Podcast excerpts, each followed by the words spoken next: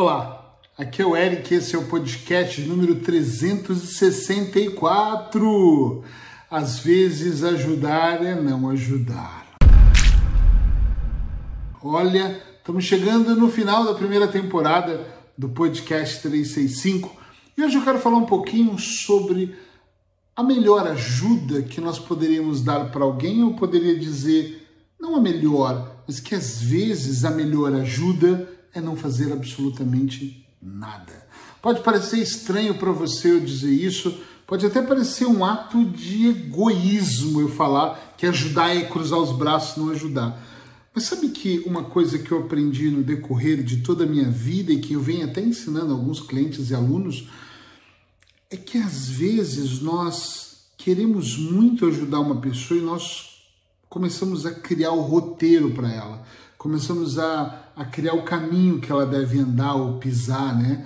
Nós começamos a criar aqui uma ideia de que se ela for pela direita é muito melhor, se ela fizer dessa maneira, para. Você já parou para perceber que às vezes nós ajudamos as pessoas, por exemplo, com dinheiro, familiares, melhores amigos, ah, vou te emprestar o dinheiro, eu vou te dar o dinheiro para fazer. Ou nós roubamos o aprendizado dessa pessoa quando nós sentamos com ela e dizemos: não faça isso, eu vou te explicar o que você deve fazer. Será que ela não deveria passar por esse aprendizado sozinha? Entende o que eu quero dizer? Eu tenho como. Eu, eu, sei que talvez seja até difícil a gente distinguir o momento de ajudar e o momento de se afastar. Isso acontece muito com filhos. Às vezes eu olho para alguns filhos meus e eu falo: eu vou dar uma dica, muito coach isso, mas uma dica com calma, fazendo talvez as perguntas certas para que eles consigam pensar, mas na verdade uh, eles precisam construir internamente suas próprias experiências, ter as suas próprias realidades, para eles saírem do mundo da fantasia. Porque às vezes nós entramos num mundo tão fantasioso e nós começamos a acreditar que nós podemos apenas uh, mudar todas as pessoas ao nosso redor, né? E, e muito, isso acontece muito com os meus filhos. Às vezes eu quero mudá-los e quero dizer que é melhor. E às vezes eu prefiro que eles vivam. Acho que de uns anos para cá eu fico muito querendo que eles vivam suas próprias experiências. Tem clientes que quando me procuram, eu acho que todos, independente da queixa que eles estão me trazendo, eles querem que eu estrale os dedos e falo, durma, bem dormindo. E falo, agora você não vai mais ter procrastinação nem ansiedade. Volta para cá. E a pessoa, meu Deus, o mundo mudou. E não é bem assim.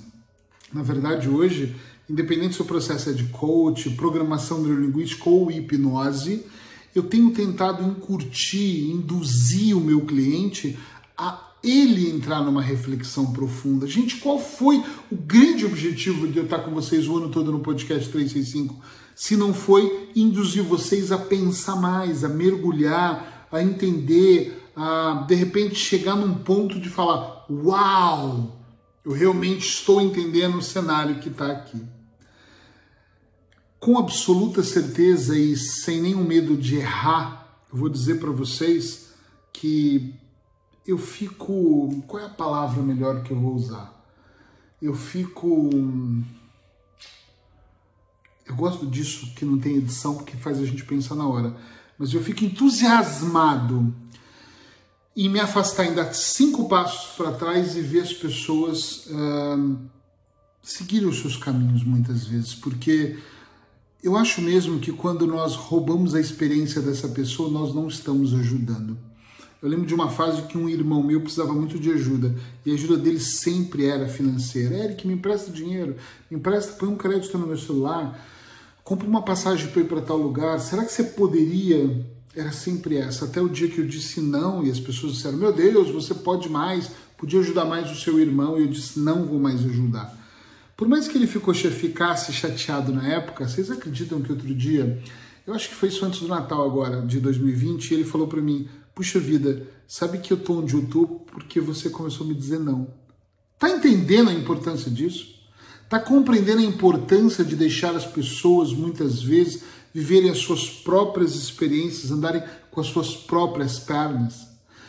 Claro que, como eu disse no início, é difícil aqui às vezes a gente distinguir, nós temos que saber que tem horas que são eh, realmente emergência, apesar que eu conheço algumas pessoas que que qualquer coisa elas vão dizer que é emergência. Então a gente tem que pensar um pouco no que é verdadeira emergência e o que é, é e não é emergência, entende? Então é muito importante você ficar de olho no que está acontecendo, você prestar atenção em como a pessoa está agindo, porque às vezes a pessoa está pedindo um socorro porque a única coisa que ela sabe pedir é dinheiro e instrução. Ah, eu quero isso, eu preciso disso.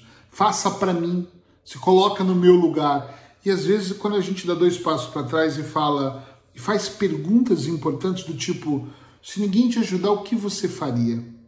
Eu tenho um colega que ele diz assim, um amigo que ele diz assim, Eric, quando a gente tem um problema, a gente precisa de achar mil soluções.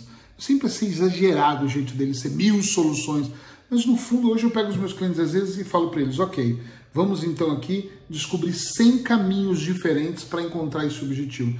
Vamos descobrir 100 caminhos para você sair de um ponto e para o outro. Estou no meio de um caos, estou no meio de um problema no meu casamento, ok. Então vamos fazer 100 perguntas. Separar é a solução? Tá junto? Terapia de casal? Já achamos três aqui. E se a gente for buscar, tem 100 mesmo. Eu não sei se tem mil, como ele diz, mas 100 a gente vai encontrar com certeza inúmeras vezes. Eu fiz com que os meus clientes e eu próprio pensassem em 100 saídas, em 100 soluções, para depois eu descobrir qual delas era melhor realmente para eu seguir. Eu acredito que às vezes as pessoas elas vêm nesse senso de emergência, de urgência, de desespero, de eu não sei o que fazer, e elas ficam completamente perdidas. E se todas as vezes nós quisermos ser pais, mães, maridos, esposas, melhores amigos e resolvermos para outra pessoa, amanhã vai vir de outra forma. Às vezes não é igual, é de outra forma, vai vir aquela lição para ela obter aquele aprendizado. Então, sim, eu acho que às vezes ajudar é não ajudar. Eu não preciso virar as costas para as pessoas, mas eu posso observar de mais longe, sem eu ser o julgador, ou vou usar uma palavra que eu nem sei se existe, o fazedor, né? Eu ir lá, não sei se eu quero ser o fazedor, o solucionador. Às vezes eu só quero ser o observador e deixar com que ela ganhe experiência. É que, às vezes a experiência daquele filho é tão dolorosa, mas é importante. É importante. Lembra quando você também era adolescente? Lembra quando você também teve que vivenciar essas dores? Então, é exatamente sobre isso que eu estou falando. Então, às vezes deixa as pessoas fazerem, diga não. Às vezes se afaste, dê dois passos para trás e não ajude. E aí você vai estar tá dando a melhor ajuda para essa pessoa. Ok, que pode ser como meu irmão que reconheceu isso anos depois, não sei nem quantos anos, mas anos depois, sete anos depois, eu acho. E Pode ser que outras pessoas não reconheçam e fiquem com raiva de você ou não falem com você. Isso também é um aprendizado. Amanhã eu tô aqui para mais um podcast. Até já.